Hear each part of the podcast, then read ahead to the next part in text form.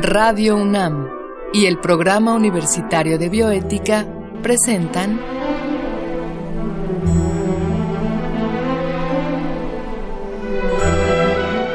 El Árbol de las Ideas.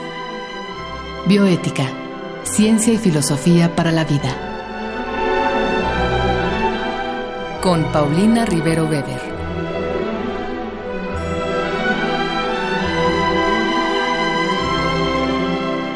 Un saludo a todos los radioescuchas. Soy Paulina Rivero Weber, directora del programa universitario de bioética, y en esta ocasión estamos al aire para hablar de un tema que en lo personal me parece muy importante, que es sintiencia y conciencia animal. Entonces, no solamente cómo siente el animal sino también conciencia, cómo es que se da cuenta y que es consciente de las cosas.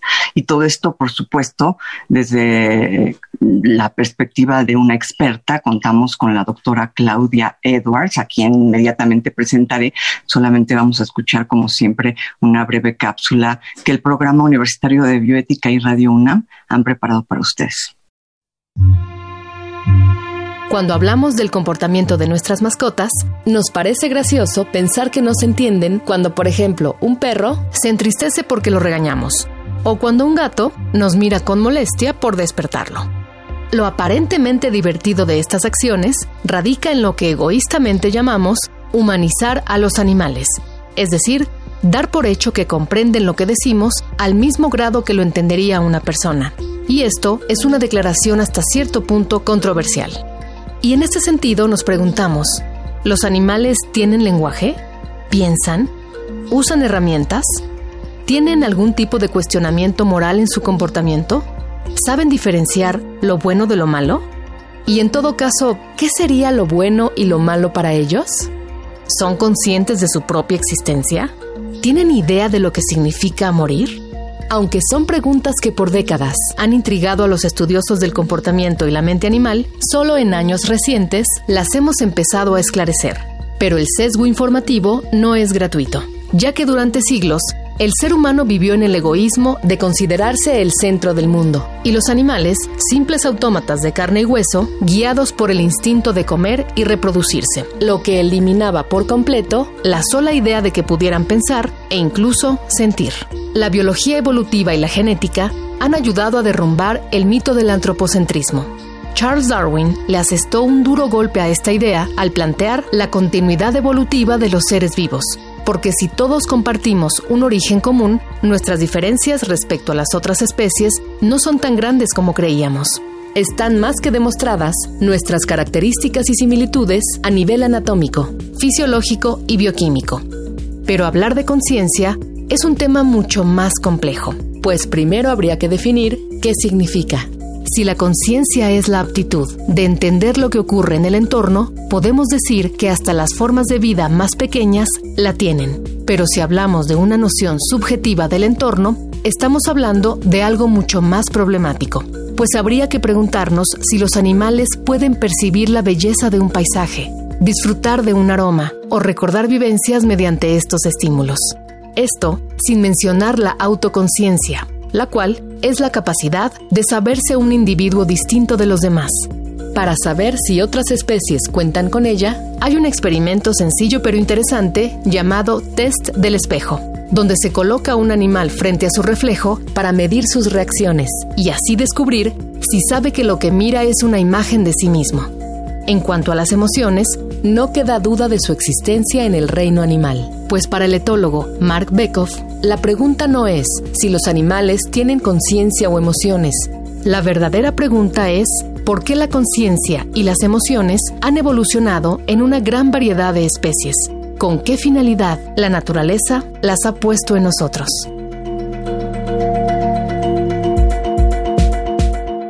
Bueno, pues eh, médico veterinario zootecnista y maestra en ciencias de la Universidad Nacional Autónoma de México, Claudia Edwards es además doctora en ciencias por Sinvestaf. Desde hace 15 años es profesora en la Facultad de Veterinaria, la Facultad de Medicina Veterinaria y Zootecnia de la UNAM, donde imparte asignaturas como bioética y comportamiento y bienestar animal. Actualmente es directora de programas en Human Society International México, así como de respuesta a desastres para Latinoamérica.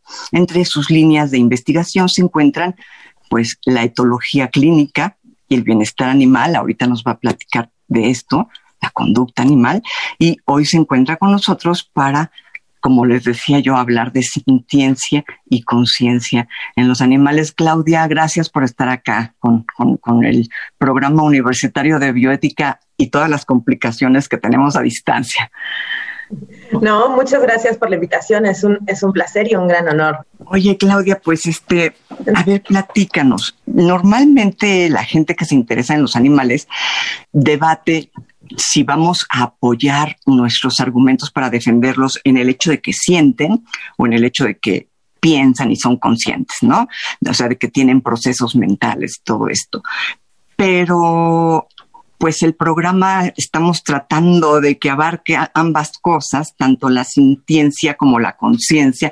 ¿Cuál sería tu postura al respecto? Platícanos un poquito para entrar en tema, eh, ¿qué haces como, como etóloga clínica, digamos, en la universidad? ¿O qué es la etología para comenzar por ahí para nuestra audiencia, no? Sí, yo creo que esta es una parte muy bonita de la medicina veterinaria, aunque la etología básica también puede darse con psicólogos o pueden estudiarla biólogos. La etología es el estudio del comportamiento. Y eh, tenemos gente que estudia el comportamiento y, roto paradigmas, como la doctora Jane Goodall, por ejemplo, ¿no? Que era maravilloso porque cuando ella hacía sus observaciones eh, en, África, ella mandaba y decía, ah, pues les ponía nombre a sus, a sus eh, a sus chimpancés, ¿no? Y entonces decía, ah, pues este animal hace esto y, y, Pepito contesta y luego este, así. Y la gente le decía, no, no, no, no, no, a ver, espérate, eso no es científico, tienes que ponerles números, no nombres, eso no, no, o sea, son como cosas que tienen números. Y la verdad es que no, son seres completamente eh, que, que, son independientes y que toman decisiones y esta parte que decían, eh, pues se dijo por mucho tiempo, los animales solamente eh, responden ante instintos, ¿no? Y estos instintos eran como programas que ya tenían así, se aprendía el programa de reproducción, el programa de este, sálvate, el programa de pelea. Y la verdad es que no es cierto, los animales pueden tomar decisiones según lo que está pasando e incluso ir en contra de lo que nosotros consideraríamos que es normal. Eso es lo que ve la etología. Y la etología clínica todavía va un paso más para allá y ve desviaciones de, conducta. Estas son cosas que vemos sobre todo con animales que viven bajo el resguardo de los humanos, en donde ahora podemos tener problemas de ansiedad, de depresión, que incluso tenemos que darles en algún momento algún eh, medicamento psicotrópico para que puedan ellos tener una estabilidad mental, para poder entender lo que está pasando. Entonces, por supuesto que la parte de siente el dolor cuando le pico, ¿no? Lo, lastimo, lo inyecto, para, incluso para una vacuna, es muy importante y con eso es suficiente para que los consideremos dentro de nuestro de, nuestra consideración moral y ética, porque no los debemos de hacer sufrir, pero saber que ellos tienen la posibilidad de entender todo lo que pasa alrededor y sufrir mentalmente por eso es, es una cosa que por supuesto no podemos dejar de lado. Claro. Ahora, tú acabas de tocar un tema muy importante, que es cómo eh, eh, todos estos trastornos del comportamiento se dan a raíz de que conviven con nosotros los seres humanos, ¿no? Este, yo hace como unos un par de meses, no recuerdo exactamente, entrevistaba al doctor Gatel y yo le decía, bueno, eh, no sería lo idóneo que los seres humanos tomáramos distancia. Nos referíamos a otros temas, concretamente a la zoonosis, ¿no? A las enfermedades que ocasionan los animales en el ser humano. Yo le decía, no sería lo ideal que tomáramos distancia de los animales, ya que nos transmiten enfermedades o, en este caso, yo te diría a ti, ya que les transmitimos enfermedades mentales, ¿no? Em, claro, el perro y el gato pues nos han acompañado a lo largo de nuestra historia tanto que resulta difícil eh, distanciarnos de ellos y que está incluso incorrecto porque muchas veces pues están en situaciones lamentables y, lo idóneo es pues sí recogerlos, ayudarlos, etcétera, ¿no? Pero digamos los demás animales, doctora, ¿Qué opinas de tener otro tipo de animales como mascotas más allá del perro y el gato? A mí me parece éticamente incorrecto y por ahí hay algún pensador eh, que se me va su nombre en este momento que, que, considera que de plano ya ni perros ni gatos, ¿no? Que hay que dejar eh, en su lugar a los animales. Y ahora que hablas pues de cómo transformamos la conducta negativamente, los llegamos, digamos, a traumar. Eh, y tienen necesidad pues de medicamentos o de etología, ¿no? De psicólogos para animales. Este, ¿tú qué opinas de este tema, las mascotas? Claro, en realidad nosotros los seres humanos y los animales no humanos domésticos llegamos a donde estamos en este punto en el que podemos hacer una pausa y ser conscientes de lo que sucedió, pero por muchos, muchos siglos, no eran, o sea, no fue una situación consciente, o sea, no es que el humano haya dicho hace 15 mil años que se domesticó el perro, así como que, ay, quiero un animal que venga a la casa y me cuide, sino que se fueron dando ciertos procesos en los que los animales, al acercarse a los humanos, tuvieron beneficios y los humanos al estar cerca de estos animales tuvieron beneficios. Y entonces construimos relaciones de simbiosis es muy claro con los gatos, ¿no? En el caso de los gatos, que ellos estaban por, por, por, el desierto buscando alimento, cuando se hace esta gran civilización egipcia, pues hay, hay eh, exceso de comida, porque tenemos hilos que nos permiten guardar el alimento para poder ya establecernos y dejar de ser eh, nómadas. Y era mucho más fácil para los gatos conseguir alimentos cerca de nosotros. Entonces, los gatos no se pelean con las ratas. Las ratas son animales muy agresivos, pero esperan a que la rata salga del, nido y se comen a las crías o cazan bien a los ratones. Así que los gatos se dieron cuenta que estando cerca de los seres humanos era mucho más fácil conseguir alimento porque ahí estaban más fácil los roedores que caminar por todo el desierto a encontrar eh, una presa. Y eh, los egipcios que eran muy inteligentes ya conocían de zoonosis y entonces ellos se dieron cuenta que tener a los gatos cerca era muy útil porque les ayudaba a controlar estas eh, poblaciones que podían transmitir enfermedades y comerse su, su, comida. Entonces era una cosa de yo te ayudo, tú te ayudas, yo no te molesto, tú no te molestas, y fuimos creciendo juntos en esta simbiosis tan maravillosa que tenemos con, con los gatos y con muchos otros animales domésticos. ¿Dónde vino el punto a, a perderse todo cuando los humanos empezamos a explotar a los animales. Y esta simbiosis, donde teníamos cosas positivas para las dos especies, distintas especies por supuesto, fue terrible cuando nos empezamos a, a torturar, nos empezamos a hacer cosas que no deberíamos estar haciendo con los animales. Entonces, sí, definitivamente estamos en un punto en el que tenemos que tomar una pausa y pensar, repensar la manera en la que nos relacionamos con los otros, por supuesto con,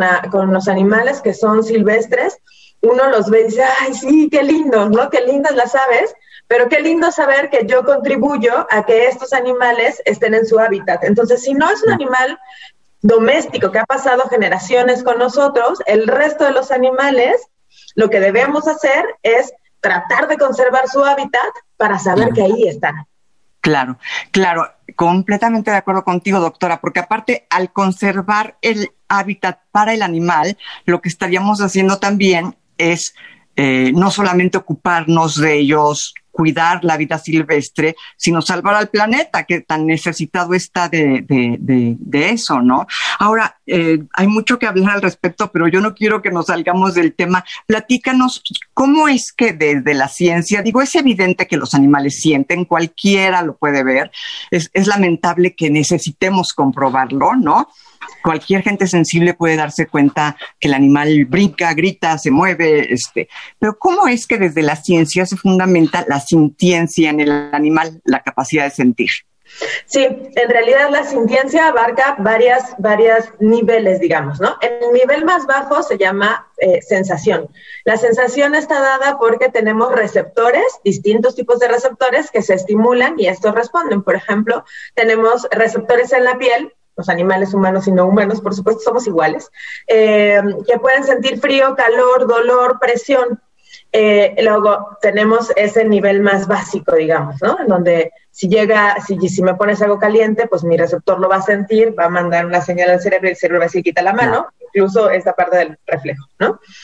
Luego tenemos dolor, por supuesto. El dolor tiene que ver con un receptor muy especial que se llama nociceptor, que siente el dolor y eh, el dolor manda igual una señal hasta nuestro cerebro a una parte muy específica que se llama tálamo y luego hay una parte en la corteza que va a decir, ok, ¿qué está pasando? ¿Qué me pasa? ¿Por qué me duele? ¿no? Y entonces vemos, por ejemplo, los caballos cuando les da cólico que voltean a verse todo el tiempo al costado porque saben que algo les duele ahí, ¿no? Eso nos va a ir llevando a un cierto tipo de conciencia que me, voy, que me estoy adelantando, pero para que sepan.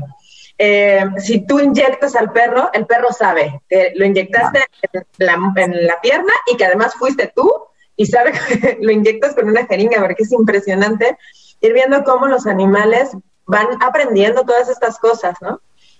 Bueno, entonces tenemos la sensación, luego tenemos esta parte del dolor, luego tenemos emociones. De ahí tenemos seis emociones básicas. En los humanos se consideran siete, en los animales seis. Sorpresa, asco, em, tristeza, ira, alegría y miedo, por supuesto, que tienen un gran valor evolutivo. Si no tuviéramos miedo, por ejemplo, pues las crías que no saben de un depredador se irían para allá o al precipicio y obviamente no sucede. Eh, en los humanos tenemos uno más que es desprecio, no sé cuál sea el valor biológico del desprecio, pero bueno, en los humanos se consideran siete, en los gatos, en los animales seis. O sea, la séptima emoción, si te entendí bien, propia únicamente de los seres humanos es el desprecio. El desprecio. El desprecio se ve físicamente como una sonrisa eh, no completa, que sería felicidad, sino de medio lado, así como esta sonrisa medio lado tiene que ver con sentirse superior a otras personas eh, y no, no, sé, no, no, sé cuál sea el valor biológico de, del desprecio. Em, Oye, pero, qué, qué, fuerte esto, porque de alguna manera, si el desprecio tiene que ver con sentirse superior y solamente eh, el ser humano presenta esta eh, emoción, Em, pues de ahí el antropocentrismo y de ahí todo lo que hemos generado en el planeta, ¿no? Creyéndonos superiores al resto de las especies, ¿no? Qué, interesante. Que, que, la ventaja de los seres humanos es que tenemos desarrollado la corteza prefrontal y nosotros podemos controlar muy bien todas esas emociones básicas, a diferencia de los animales. Si ves un animal que se ve todo triste, está triste, él no está fingiendo. Puede fingir alguna conducta, por ejemplo, puede hacer como que le duele la pata para que lo cargues, pero no pueden fingir emociones porque eso lo controla la corteza prefrontal. Los humanos sí, aquí nuestras neuronas que hacen este filtro, tú puedes decir, bueno, sí me siento superior, pero ¿por qué? ¿Y por qué lo necesito? Y si, y si tengo que cambiarlo, lo podemos cambiar por esta parte eh, muy desarrollada de nuestro cerebro, ¿no?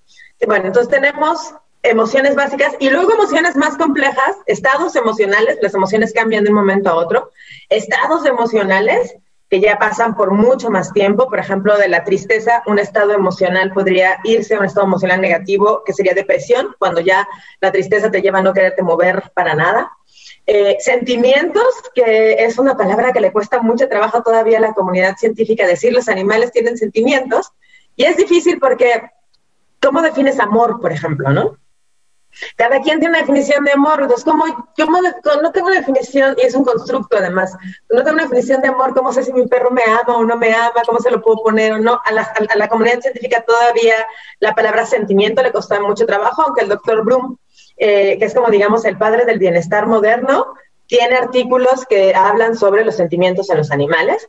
Y luego finalmente de todo esto, la última escala es conciencia, y ahorita hablamos de cuántos tipos de conciencia puede haber. Y todo esto en global es sintiencia, ¿no?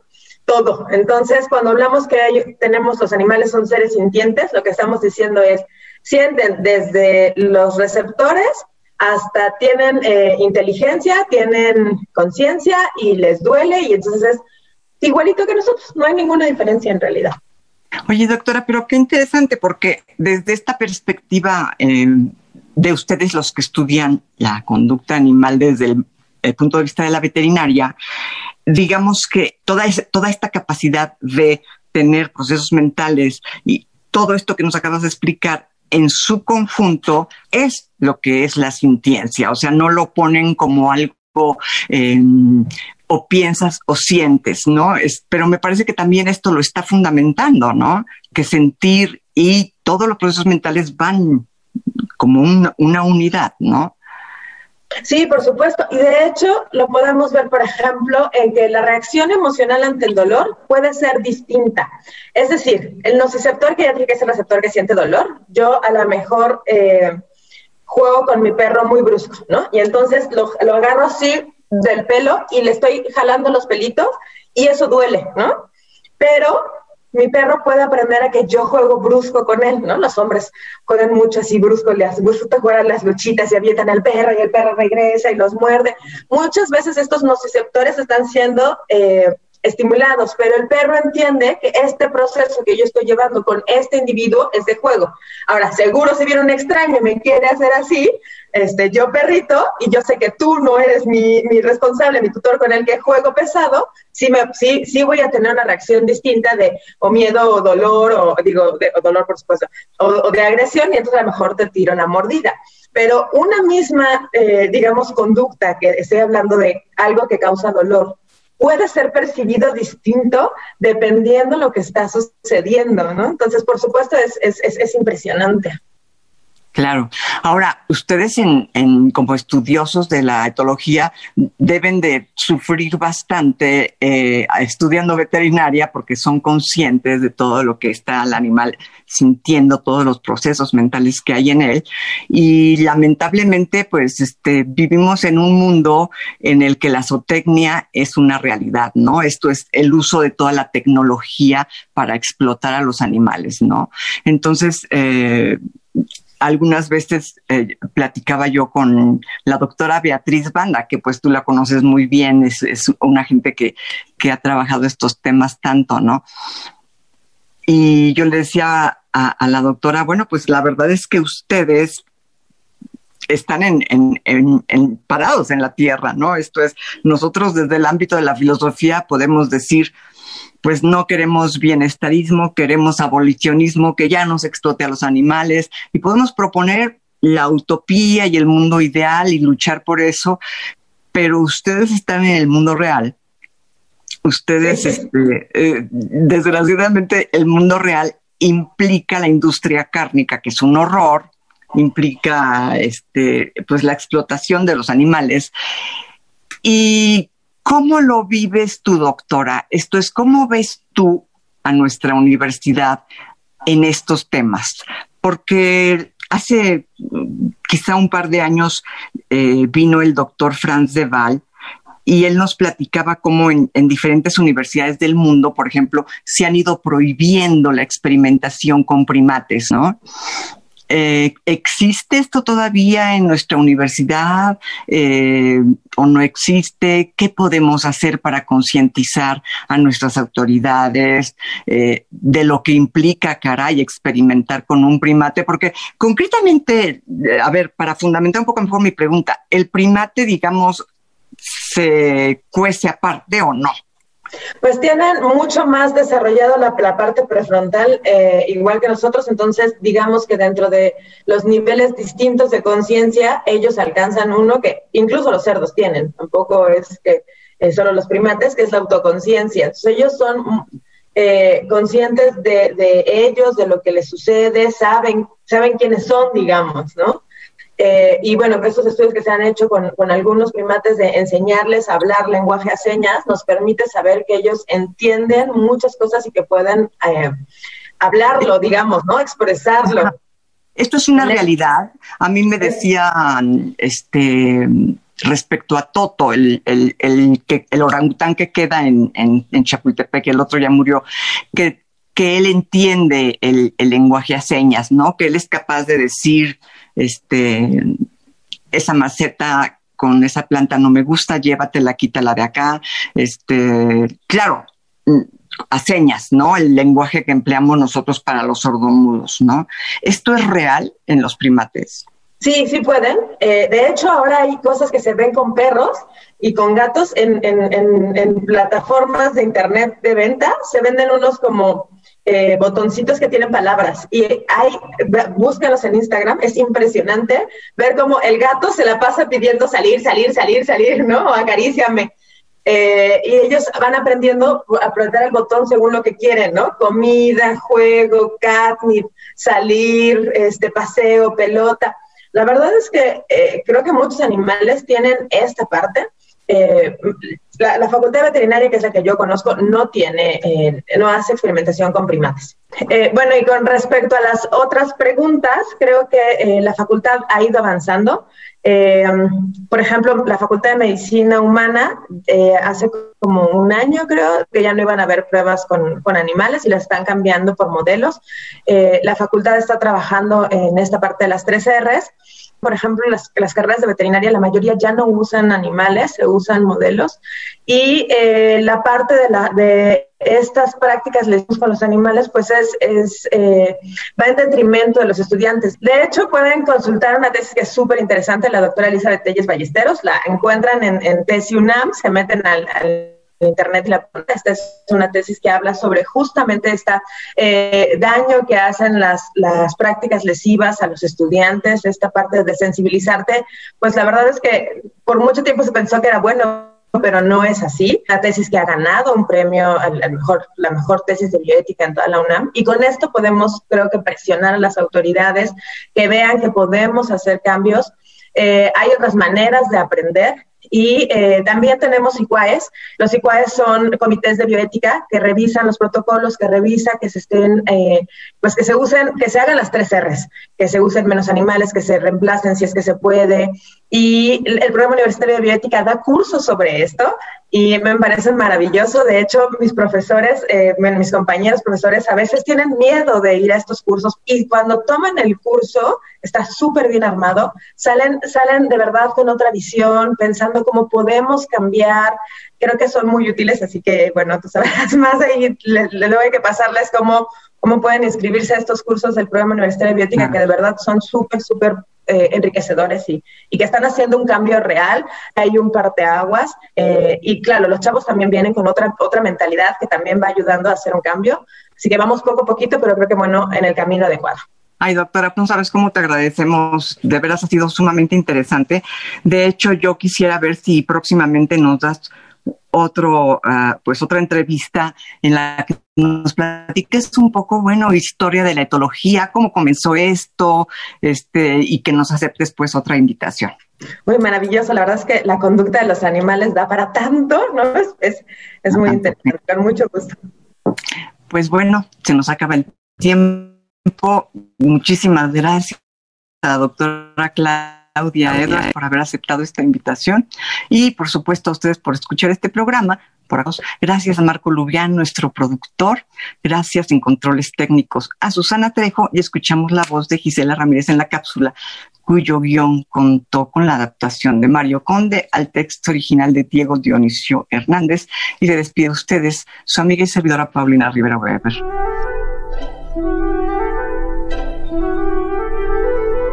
Radio UNAM y el Programa Universitario de Bioética presentaron